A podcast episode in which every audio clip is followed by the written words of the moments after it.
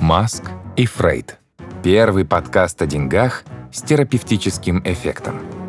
Юлия Морозова. Мы действительно хотим сделать этот подкаст не только практическим и информационным, но и терапевтическим. Никита Ким. Мы попытаемся разобраться, почему одни зарабатывают, а другие нет. Партнер подкаста – популярный бренд смартфонов «Текно». Привет, друзья! Это программа «Маск и Фрейд». С вами Юлия Морозова. И Никита Ким. Сегодня мы, как обычно, говорим о деньгах и еще и о возрасте.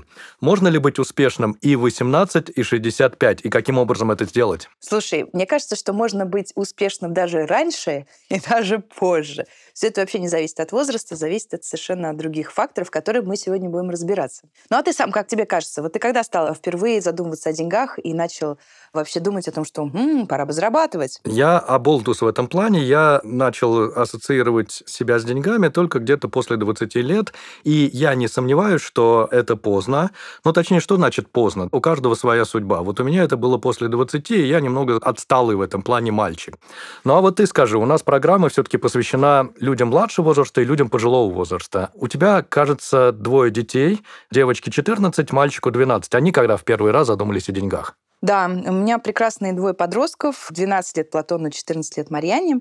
Мой Платон э, задумался о деньгах в один год, когда он выбрал между розой, ручкой, мячиком и деньгами деньги. Какой умный мальчик. Да, значит, это была такая традиция корейская.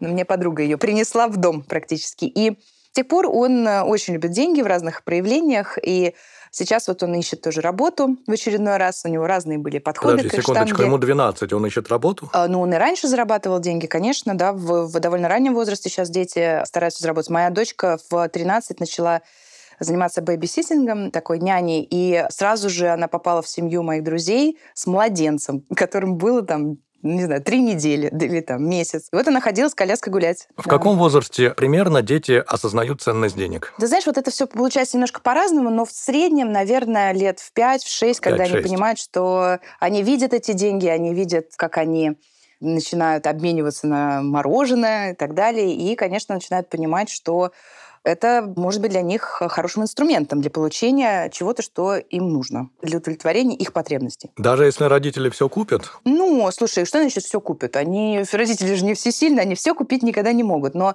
для детей деньги — это радость. Это радость творчества и желание наслаждаться жизнью. И поэтому, когда в нас проявляется вот этот самый ребенок, который транжирит и спускает моментально всю зарплату, то это, конечно, привет нашему детству, в котором мы радовались действительно деньгам и, возможно, каким-то потребностям, которые у нас тогда не были закрыты. И, кстати, со мной в этом согласен наш хороший друг Иван Сорокин, предприниматель, создатель крупнейшей сети частных детских садов Smile Fish, автор книги «Поколение» о реформе образования, а также многодетный отец и семьянин. Как проявляется нужда в деньгах? Она не проявляется, что ребенок хочет деньги. Ребенок не хочет деньги. Ребенок хочет что-то получить, то, что ему интересно. Синий трактор, если он маленький, или какого-то роботика, или какую-то куколку. И ребенок, он просит у родителей, там, я хочу чупа-чупс, хочу киндер-сюрприз, э, хочу вот этого трансформера и прочие его желания. Он хочет, чтобы родитель возместил, купи. Часто родители берут, просто покупают и не объясняют, что есть определенные правила. Да? У меня вот трое детей, и в какой-то промежуток времени мы тоже учимся с женой. В какой-то промежуток времени а, мы покупали детям то, что они просили. Ну, у тебя есть определенное какое-то чувство вины, ты понимаешь, что ну что-то надо купить, а то он расстроится. И в один прекрасный момент мы уже поняли, что у нас огромное количество игрушек, ему уже это неинтересно, не теряет интерес – и каждый новый подарочек, презентик, он уже обесценивается, ребенок его не ценит, и мы начали, во-первых, установили правило, что у нас есть какие-то их подарочки только на большие какие-то праздники, это Новый год, может быть, это день рождения или еще что-то.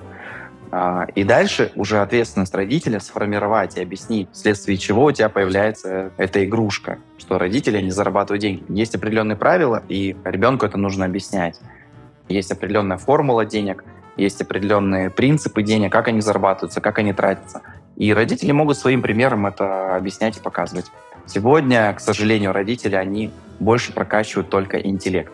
Вот. Мы говорим про гармонию, то есть про сбалансированную личность. Поэтому в наших детских садиках мы развиваем гармонично. То есть и физически, и чтобы было здоровье у него, а, и ментально, и морально, чтобы у него были определенные принципы жизни. И в том числе, если мы говорим про финансовый инструмент, то финансовый инструмент, он важен и необходим. И мы можем в игровой форме, уже даже в садике, в какой-то игровой форме мы это делаем, мы играем в магазин, например, где у ребенка есть там денежки, которые мы сами там нарисовали, напечатали, вырезали их. У нас есть там какие-то продукты, у нас есть какие-то там гаджеты, игры, и ребенок приходит, и он понимает, что я работаю кассиром, зарабатываю деньги, ага, вот он, обмен. Мы это объясняем в детском садике. Нормально, это финансовая грамотность на таком даже самом банальном, примитивном уровне, бытовом.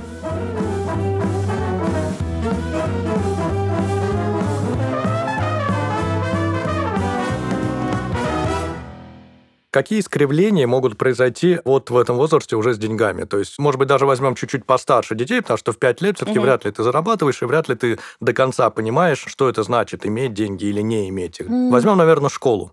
Я тебе приведу угу. историю из э, доброй мне знакомой олигархической семьи, где девочка, которая учится в третьем классе, ее взяли на воровстве. Угу. То есть вот буквально на воровстве. Она обеспеченный ребенок, хорошие угу. родители, все нормально. Тем не менее, они с подругой бомбили шкафчики оценки у своих одноклассников?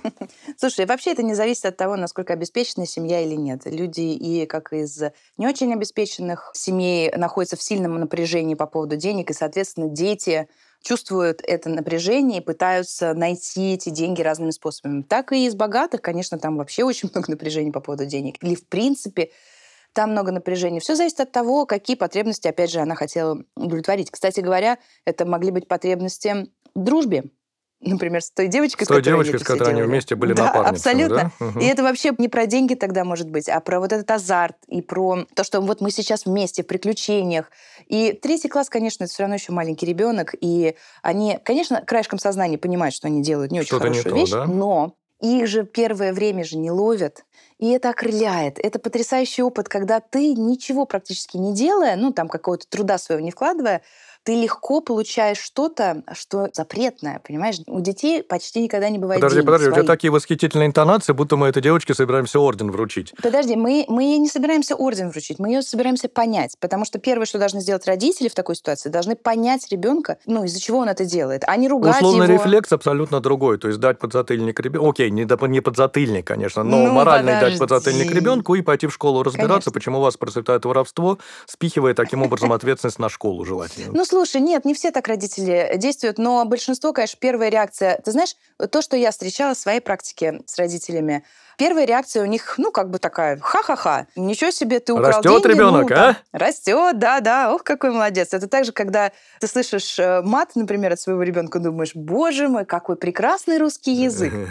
Вот. Ну, то есть вначале у тебя это вызывает, ну, как бы такое вот посмеяться. А когда это начинает повторяться, то тогда ты начинаешь э, ребенку уже трясти за грудки действительно и говорить, да ты что, тупой, что ли? Ну, это делать нельзя. Вот и дальше рассказываешь последствия, показываешь, например, ему видео тюрьмы детской там, и так далее. Ну, ребенку это все, ну, До ты лампочки, да? знаешь, Это да- где-то далеко. оно не то, что до ланточки, он защищается в этот момент, у него вот так вот забрало падает, и его с вами нет. Вот в тот момент, когда вы начинаете заниматься морализаторством, Как это называется? обучением, Шум обвинением. водопада, да? Абсолютно, да, белый шум. И поэтому важный момент понять, какой дефицит ребенок пытается закрыть с помощью тех денег, которые он берет. И вот только разобравшись с этой причиной, а не следствием, можно помочь ребенку, потому что здесь речь идет о том, чтобы ему нужна помощь, в том числе найти адекватные способы получения денег. А вот ты когда-нибудь сталкивался с детским воровством? Ты вообще сам когда-нибудь воровал? Нет, нет, у меня это было табу, слава богу, и не воровал, не ворую и не буду воровать. Не зарекаюсь, впрочем, от каких-то обстоятельств, которые могут в жизни привести к чему угодно, и мы это знаем прекрасно. А встречался когда-нибудь с э, детьми в Это были своем асоциальные дети. Это были абсолютно Асоциальные. асоциальные дети. Но это наши 90-е. И это не те асоциальные дети, которые потом превращаются в бунтарей, которые изобретают, условно говоря, какой-нибудь технологический стартап. Это были просто асоциальные дети. Ну вот видишь как, это в нашем поколении, скорее всего, действительно это было так, потому что главная потребность, которая закрывалась тогда у детей, это нужда и желание вообще там, не знаю, какие-нибудь там конфеты получить или поесть даже элементарно. Сейчас, конечно, другая ситуация, и здесь речь идет не про нужду, а именно про социальный статус, про отношения, про крутизну, вот про это. Знаешь, Юля, я даже тогда понимал, что если у ребенка какие-то нелады с деньгами, с вещами и собственностью, неуважение к чужой собственности, это некое продолжение того, что происходит в его семье. То есть есть какая-то корреляция между тем, как относится ребенок к деньгам и как относятся родители к деньгам. Да, есть, есть. Более того, там речь идет не только про деньги. Ты очень правильно сказал про неуважение к чужой собственности. И речь идет про нарушение границ. И, скорее всего, в семье границы ребенка тоже нарушаются, так беспардонно да? нарушаются. Конечно, конечно. И тогда он не чувствует, что это что-то плохое. Либо он оправдывает себя, что ну со мной так вот обращаются, я с кем-то другим так То есть, если ты уважаешь ребенка, то, скорее всего, ребенок уважает и тех, кто его окружает, и, может быть, даже его вещи. Ну, я не знаю. То есть, понимаешь, когда мы делаем такие вот железобетонные выводы, Иногда, может быть, все равно чуть-чуть по-другому. И иногда все равно проскользнет у ребенка какая-то прям такая потребность, и вроде все его уважают, любят, обожают, дают ему деньги, и все равно он раз и что-то сделал. Ну вот как с этой девочкой, я уверена, что там, конечно, речь идет в большей степени про вот это эх, лихое и это весело, здорово, задорно и вместе с подружкой. Но ты меня сейчас травмировал. Я думал, что моя цитата попадет в список самых знаменитых цитат 21 века, а оказывается, что это не так. Окей. Давай тебе расскажу о двух примерах, когда детская травма, один раз легкая физическая, другой раз духовная, привела к созданию бизнеса. Итак, когда Микаэле Ульмер было 4,5 года, ее укусила пчела. Любознательная девочка заинтересовалась насекомым, собрала информацию и поняла, что пчелы важны для экосистемы. Одновременно бабушка ей подарила книжку, где рассказывалось о рецепте льняного лимонада. Итак, в 11 девочка создала лимонад «Я и пчелы» с вкусом льна, мяты и меда. Определенная сумма с продажи каждой бутылки напитка перечисляется на счет Ассоциации пчеловодов штата. Да, прекрасная история. На самом деле хочется сказать большой привет, передать точнее родителям этой девочки, которые поддержали ее инициативу, помогли ну ей да, она не на свои деньги организовала производство, ясно, Ну, естественно, да? да. Но вот это впечатление, которое мы иногда получаем именно из детства, ну вот она в данном случае про поводу пчел. И вот это детское сердечко, оно же открыто, и э, действительно дети очень сочувствуют обычно каким-то там, несчастьем или каким-то другим людям. И, конечно, задача родителей поддержать и этот интерес, и эту интенцию, и родители супер молодцы. А девочка тоже молодец. Я знаю очень много, кстати говоря, детей, которые создают бренды одежды, которые, ну, очень много разных всяких интересных вещей которые созданы детьми из их интереса, из их вот этого чувства, которое ну, у них в какой-то момент запечатлелось. Как раз цитата в тему этой же девочки Микеле Ульмер. Надеюсь, что это говорит она, не ее пиар-агент. Но даже если говорит пиар-агент, ничего страшного. Не стоит идти в бизнес только ради заработка. Сделайте что-то важное для решения общечеловеческих проблем. Чем больше вы увлечены своей идеей, тем больше удовольствия получаете, работая над проектом. Ну, вдохновляющий. Ну, Inspiration да, такой, да? Под, подпишусь. Вот более серьезная история, более травматичная история Эрика Финмана. В детстве Эрик часто менял учебные заведения и регулярно подвергался преследованиям со стороны сверстников. Недолюбливали мальчика и учителя, один из которых сказал, что пора ему уйти из школы и устроиться в Макдональдс, потому что на больше он не способен. Мальчик бросил школу, но не образование, используя домашний компьютер с подключением к интернету, он разработал собственную учебную среду и назвал ее «Батангл».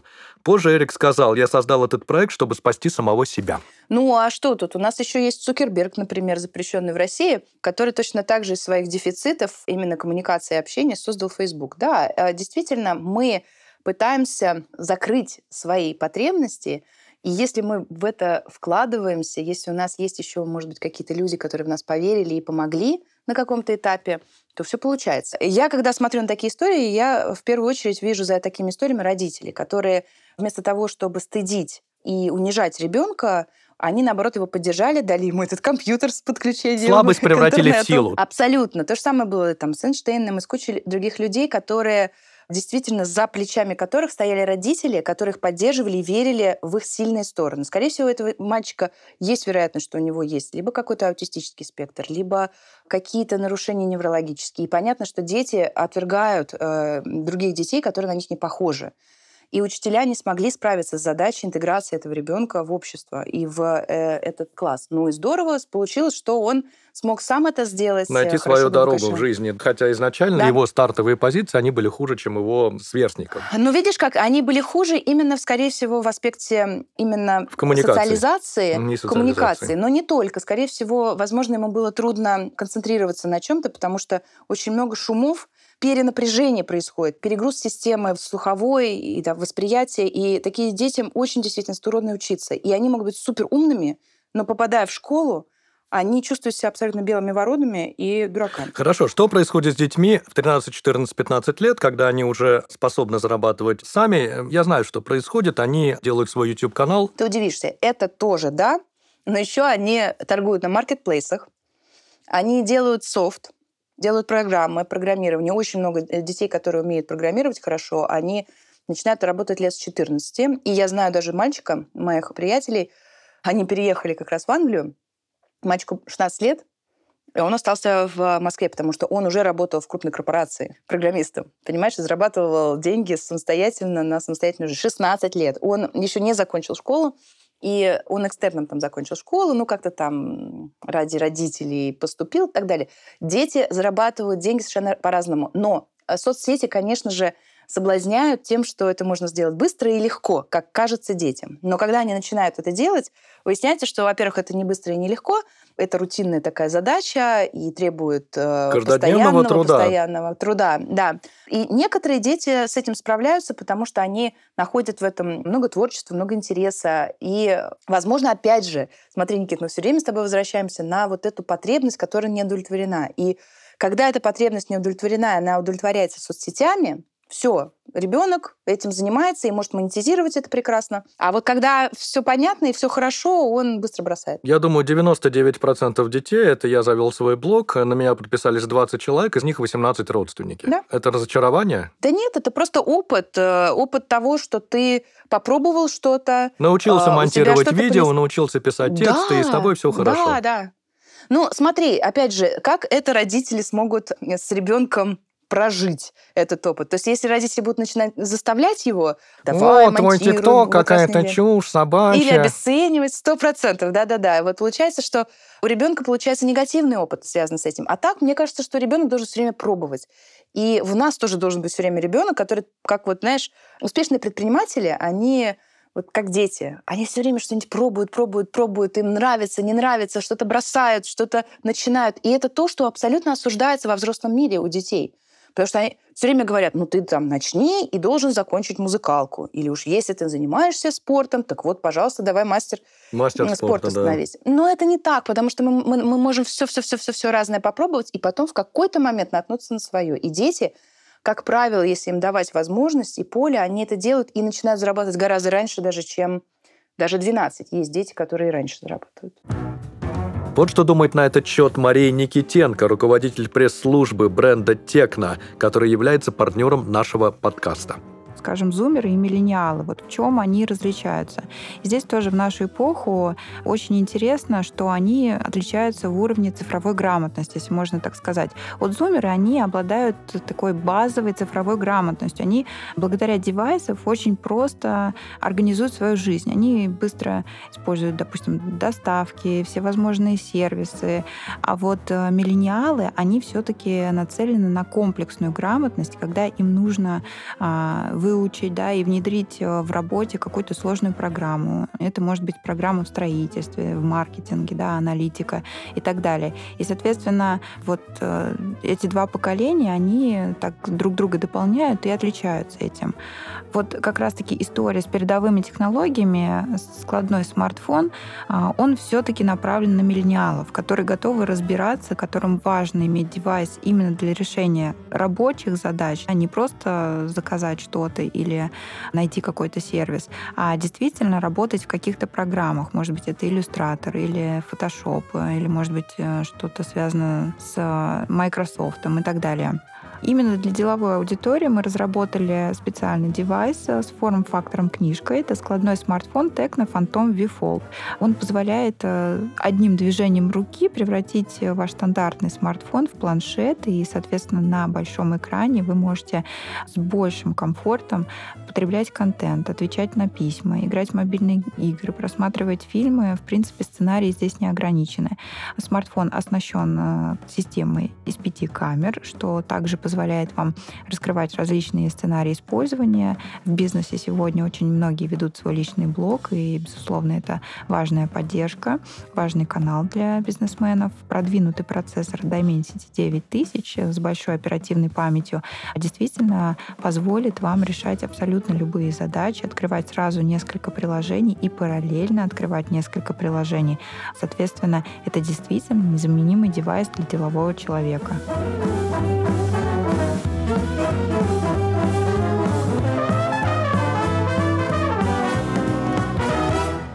Я видел многие семьи, где за хорошие оценки, за примерное поведение родители платят.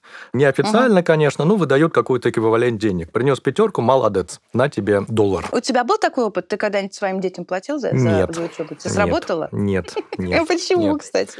Ну, как, конечно, если моя дочка заканчивала успешно заведение, мы шли в ресторанчик, мы гуляли по городу, это был праздник, разумеется, ну, да. да. Но ну, да, на повседневной основе нет. Угу. Ну, вот, э, понимаешь, а я пробовала. И что? Я тот родитель, который перепробовал всякие разные способы. Это не работает. Не работает просто потому, что учеба сам по себе процесс интересный. И перебивать интересный процесс какими-то другими задачами неправильно, потому что тогда у ребенка смещается интерес самого процесса на тот результат совершенно ну, неочевидно следующий из э, процесса обучения. То есть деньги на самом деле обычно тормозят учебу, либо невротизируют, потому что если у ребенка большая нужда, и ему платят и за учебу, или наоборот отнимают карманные деньги, если он плохо учится, то он дико боится. И вот в школе моей дочери есть родители, которые так делают, и дети очень тревожные в этом смысле. Давайте я расскажу вам, друзья, как воспитывают своих детей миллиардеры. Почти две сотни держателей многомиллиардных активов в течение нескольких последних лет примкнули к движению «We Giving Pledge» и заявили, что оставят наследникам только часть своего состояния или вовсе лишат их денег после своей смерти. Среди участников такие достойные джентльмены, как основатель Microsoft Билл Гейтс, инвестор Уоррен Баффет, экс-мэр Нью Нью-Йорка Майкл Блумберг, основатель eBay, Пьер Амидьяр. Что говорят эти люди? Гейтс. Мы с Мелиндой решили, что вместо огромных денег наши дети получат хорошее образование, которое поможет им раскрыть свои способности. Уоррен Баффет, легендарный Уоррен Баффет. Я видел, как многие управляют собственными детьми, и нет ничего хуже, чем добиваться чего-то от ребенка при помощи денег. Угу. Своим я всегда говорил, что они могут заниматься чем угодно. Окончить колледж, стать врачами или юристами.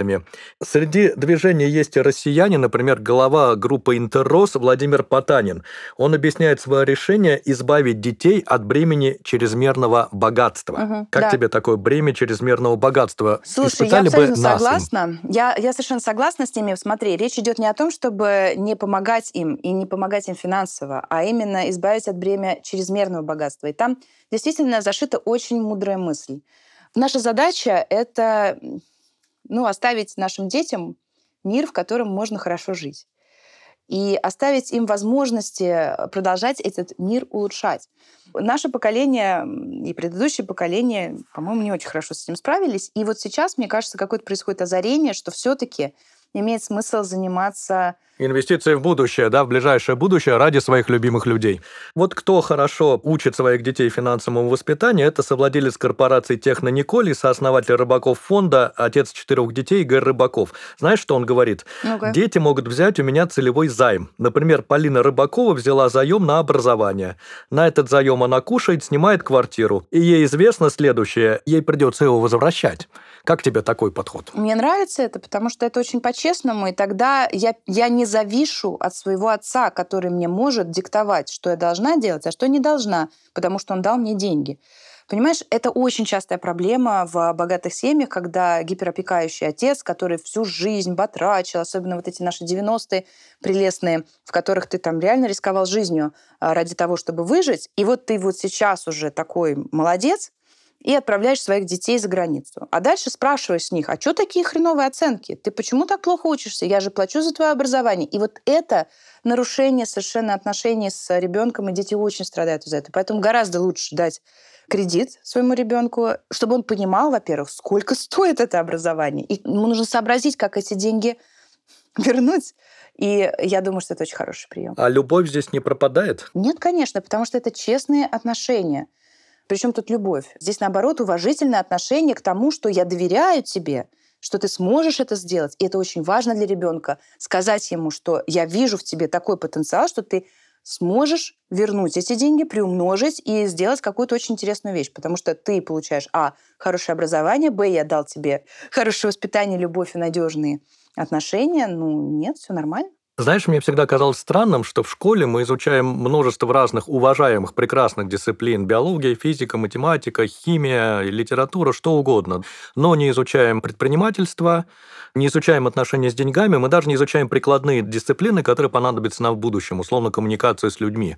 И, конечно, это странно. То есть угу. вот точно ли мне понадобится физика, я в этом не уверен, а вот то, что мне придется разговаривать и благодаря этому добиваться каких-то целей, это сто процентов. Ты знаешь, э, вот сейчас это немножко изменилось. В школах все-таки уже в каких-то, особенно в частных, дают предметы экономику и я тебе хочу сказать про математику, физику и химию. Я всю свою жизнь думала, что это абсолютно действительно бесполезные предметы, которые мне вот никогда все не математики, пригодятся. физики и химики поморщили. Нет, наоборот, я хочу сказать, что это очень полезные и важные предметы. И, может быть, родители, которые нас слушают, они смогут объяснить своим детям, а, почему а именно они важны. Дело в том, что наш мозг формирует до 30 лет много нейронных связей.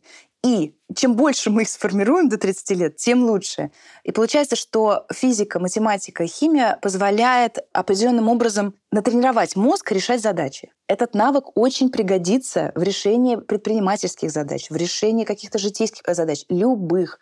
Поэтому ребенку можно сказать, что дело не в том, что ты станешь химиком, а в том, что ты мыслить сейчас будешь. Мысли, ты учишься мысли совершенно нестандартные. Я знаю, что многие предприниматели сейчас берут уроки математики, химии, физики, хотя им они не нужны, для того, чтобы развить гибкость своего мышления и решать неординарные задачи. Перейдем ко второй части нашей программы. Она посвящена тому, можно ли быть и каким образом быть успешным, когда ты в возрасте. Я тут недавно общался со своим товарищем. Он глава инвестиционного департамента в одной очень крупной финансовой структуре. Угу. Он, грубо говоря, торгует акциями. Прекрасно. Очень нервная работа. Сегодня плюс, завтра минус. Минус может продолжаться достаточно долго. Ты рискуешь огромными, прямо огромными миллионами миллиардов.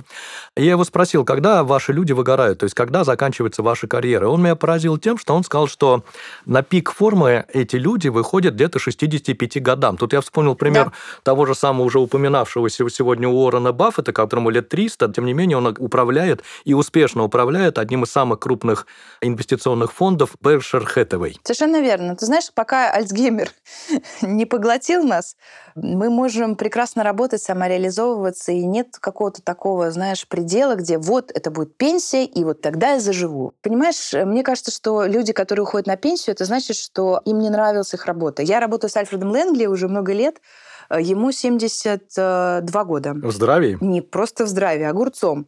И он уже давно официально вышел на пенсию. И он не может остановиться работать, потому что это его миссия, это то, что ему интересно, то, что его заряжает. Он пытается сократить немножко работу, но, к сожалению, работать со мной это невозможно, мы, наоборот, только увеличиваем обороты. Но, тем не менее, это человек, который абсолютно находится в здравом уме и сознании, очень энергичный и работает. И, кстати, вся наша братья психологов, психотерапевтов, вот те, кто не знает, чем заняться на пенсии, у вас есть э, хороший шанс в 35 лет начать получать это образование, и к 60 вы выйдете на пик своей карьеры тоже. Понятно, понятно. Идентичность миру и самореализация. Давай поговорим о том, почему они великолепные, идеальные работники. Да, я с тобой совершенно согласна. На самом деле люди, которые... Давай так называть их пенсионного возраста. Ну, вообще, для меня понятие пенсии — это очень условная вещь, потому что мы можем реализовывать свои ценности даже после того, как нам государство сказало, что все, ты больше функционально Свободен. нам не нужен. Свободен, да. И я знаю многих людей, которые прекрасно совершенно реализовывали себя в разных деятельностях и как та самая девочка, которой было 11 лет и которая сделала свой бизнес, э, связанный с лимонадом и пчелами, реализовывали свои детские мечты. Но только чуть позже. Слушай, ну, помогает им, конечно же, опыт. И не только опыт, но и накопленные связи и отношения, которые у них появились в течение их жизни. И когда люди уже в пенсионном, будем так называть, возрасте, начинают решать какие-то вопросы, им а, помогают тоже люди, которые обладают определенными связями, возможностями и так далее. И тем не менее, найти работу в зрелом возрасте не так-то и просто. И вот рекомендации хедхантера Алены Владимирской. Первое, что должен сделать человек старше 50, он должен воспользоваться своим главным богатством. Это своей записной книжкой. Это те люди, с которыми, я повторю, он либо работал, либо работает, либо они его знали как клиенты, как поставщики. То есть к 50 годам у нас огромное количество таких контактов. Если у тебя хорошая профессиональная репутация, ты пишешь этим людям «Привет, а нет ли у вас хорошей вакансии, вот я такой-то, такой-то», и напоминаешь, кто ты, что ты делал, люди могут забыть. Я бухгалтер, мы с тобой работали, ла-ла-ла, вот ссылка в мое резюме, может быть, у вас есть какие-то вакансии, буду рад, если ты меня порекомендуешь. Если у вас хорошая профессиональная репутация, то с этого нетворка на, на вас выпадет некоторое количество вакансий. И результат, главное, будет много лучше, чем если бы вы размещали это все на рекрутинговых ресурсах. Почему? Потому что, повторюсь, на рекрутинговых ресурсах людей старше 50 смотрят в последнюю очередь. А когда вас рекомендует кто-то, кто работает в этой компании, слушайте, посмотрите, вот мы давно бухгалтера ищем, а вот тут вот нормальная такая тетка, я с ней работал, хороший бухгалтер, то вопрос возраста уходит вообще на третью, четвертую, пятую строчку. Поэтому главное, что продает человек старше 50, это, соответственно, нетворк и правильно выстроенное оповещение. Не боимся говорить, что мы ищем работу. Напоминаем, кто мы, даем ссылку на хорошо сделанное резюме. Вот какие вакансии, собственно, мне бы были интересны. Если у тебя они в вашей компании, где ты работаешь, они есть, то, пожалуйста, порекомендуй меня.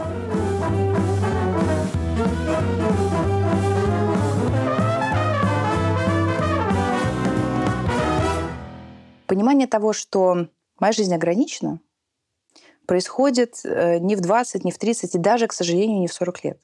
А именно тогда, когда мы завершаем какой-то очень важный этап своей жизни, профессиональный, возможно, тот, которым мы занимались всю жизнь. И именно это дает нам возможность еще раз перезапуститься и начать жизнь еще раз заново. И это большой шанс для того, чтобы почувствовать и дать э, этой жизни еще один шанс. Да, ну а с чисто практической точки зрения, ты, наверное, сказала про опыт, э, наработанные связи, сделанные уже ошибки, которые можно не повторять. Я думаю, это ресурс времени. Я с тобой согласна, что какие-то бытовые вещи действительно отходят на второй план. И более того, в системе ценностей, вот это важно, они отходят на второй план, потому что ты понимаешь, что ценность того, что ты приготовишь прекрасный борщ, ни в какое сравнение не идет с ценностью того, что ты реализуешь самого себя. Сядешь, да, и сделаешь что-то для себя. Ты знаешь, мне кажется, что когда мы говорим об этом возрасте, можно работать, можно не работать. Главное, чтобы этот возраст был, знаешь, был такой проект «Возраст счастья». Так вот, чтобы это был возрастом счастья. Да, и более того, я работаю с Владимиром Яковлевым, который был автором этого проекта, и он действительно помогает очень людям в возрасте найти себя. И я сейчас веду как раз курс в этом проекте. И я встречаюсь с потрясающими, совершенно мудрыми, глубокими людьми в возрасте, которые, вот представь себе, проходят онлайн-курс э, по э, психологическому развитию, и они все еще продолжают себя искать. И меня это вызывает искреннее восхищение – и я очень хочу поддержать этих людей, потому что они продолжают развиваться. Их жизнь течет. И это самое главное. Давай я тебе расскажу историю про такую рода женщину. Мы ее публиковали mm-hmm. на Инке, даже две целых истории. Мы вообще как-то запустили проект. Я не помню его название, но примерно о том же самом. История успеха mm-hmm. людей, которым за 50. Mm-hmm. Итак, геолог-разведчик и домохозяйка Любовь Куличевская запустила бизнес по производству снеков в 51 год. Wow. До открытия собственного дела она работала в банке и типографии. Всю жизнь предприниматель Пятница придерживалась здорового питания, но любила сладкое и регулярно дома разрабатывала новые рецепты. Угу. Отзывы семьи и друзей о снеках, которые она готовила, вдохновили любовь на собственное производство. Угу. Да, очень хороший пример, как можно монетизировать свою свои любовь, навыки, свое хобби. Свое хобби, да. А у нее есть продолжение. В январе 2019 года Любовь оставила живо, это так называется, производство своим детям и поступила в модельное агентство. Хочет работать в модельном Вау. бизнесе. Каждые семь лет в жизни человека человека происходят перемены. Я была работником, мамой, предпринимателем, а сейчас хочу быть красивой, делится она. Прекрасно, господи. Красивая женщина. Замечательно. Вот я вижу в этой женщине ту самую девочку, чьи интересы родители не учли и не дали им реализоваться в тот момент. И э, здорово, что она как-то стала свободной, да, вообще женщина становится свободной, наверное, годам к 50, и она делает, что хочет. Это здорово. Ну вот представь себе, ей 55, она собирается выступать на подиуме, а что люди-то скажут? А пофигу, что они скажут, да? Безразлично, что Смотри, они скажут. Она живет это- своей жизнью. Ну, нет, нет, нет. Ты знаешь, важно учитывать мнение других людей и конструктивное что-то брать из этого мнения. Но, э, понимаешь, иногда люди говорят не мнение свое и не конструктивно совершенно, а триггерятся, как говорят психологи, и выплескивают свою боль. Потому что, ну как это так? Она Ей может, а я можно, нет, да? А мне Ага. нельзя. Вот, и тут нужно от- отличать мух от котлет, поэтому я бы не говорила о том, что совсем наплевать на мнение окружающих людей, а все-таки учитывать те, которые нам важны, ценны, которых мы доверяем, кто эксперты в, этом, в этой области, а те, у кого болит, ну, сказать, ну, да. Но это все возможно только если у вас самоценность достаточно высока, и вы вот эти все четыре наших экзистенциальных условия в жизни так или иначе пришли к ним, к, своим, к своему возрасту. Могу, нравится, имею право, и есть смысл. Тогда она может стоять за себя, тогда она может сказать, что вот я ради чего это делаю, я имею право это делать, и мне это нравится, я точно могу это делать. Еще одна прекрасная женщина, Людмила Дороничева, стала предпринимательницей в 55 лет. До этого у нее не возникала мысли о собственном деле. Сначала было интереснее строить карьеру, потом воспитывать двоих сыновей. Дороничева долго не могла найти работу в возрасте, болела, и тогда на помощь пришли сыновья, предложили открыть интернет-магазин швейцарских ножей. Она провела маркетинг, я помню очень хорошо эту историю, выяснила, что ножи покупаешь раз в жизни, а подушки, постельное белье, оно всем нужно. И вот в первый год работы она вышла на выручку в 3,5 миллиона рублей в год, и я помню, опять же, что она рассказывала про это. Она говорит, я никогда в жизни таких денег не видела и вообще в это не верила. Тем не менее, это произошло просто потому, что мне тема зашла. Мне она нравится, мне интересно работать с постельным бельем, мне интересно работать с интернетом, и что мне, что мне Мгм. 55 лет, какая разница? До 55 лет это вообще, мне кажется, тоже, я говорю, жизнь только начинается она. И это вообще не возраст. По крайней мере, сейчас, когда развита медицина, когда у нас есть возможности действительно интернета, и возможность взаимодействия с э, разными людьми. Очень здорово, если дети могут поддержать своих родителей, э, помочь и действительно немножко обогатить их с технологической точки зрения. Мне повезло просто потому, что я умею и люблю очень сильно технологию, я люблю исследовать все время новое. И мы с моими детьми постоянно обмениваемся какими-то новинками, и они помогают мне, а я помогаю им. И у меня как раз нету такого, что... Ну, то есть я совсем не в теме. Но когда более взрослые люди или те, которым мне это неинтересно, просят помощи своих детей, это прекрасно. Господи, э, ребят, если вы вникните в это, если ваш ребенок вам это расскажет, это не унижение, это не потеря авторитета, это наоборот установление контакта с вашими детьми. И это может послужить хорошей службой. Партнер подкаста – популярный бренд смартфонов Tecno. Исследуйте новые грани реальности с флагманским складным смартфоном Phantom V Fold.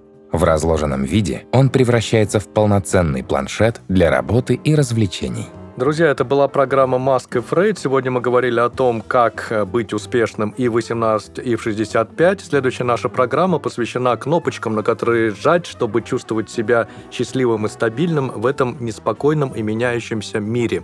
С вами была Юлия Морозова. И Никита Ким. Желаю, чтобы к вам деньги приходили с удовольствием и внутренним согласием. До свидания.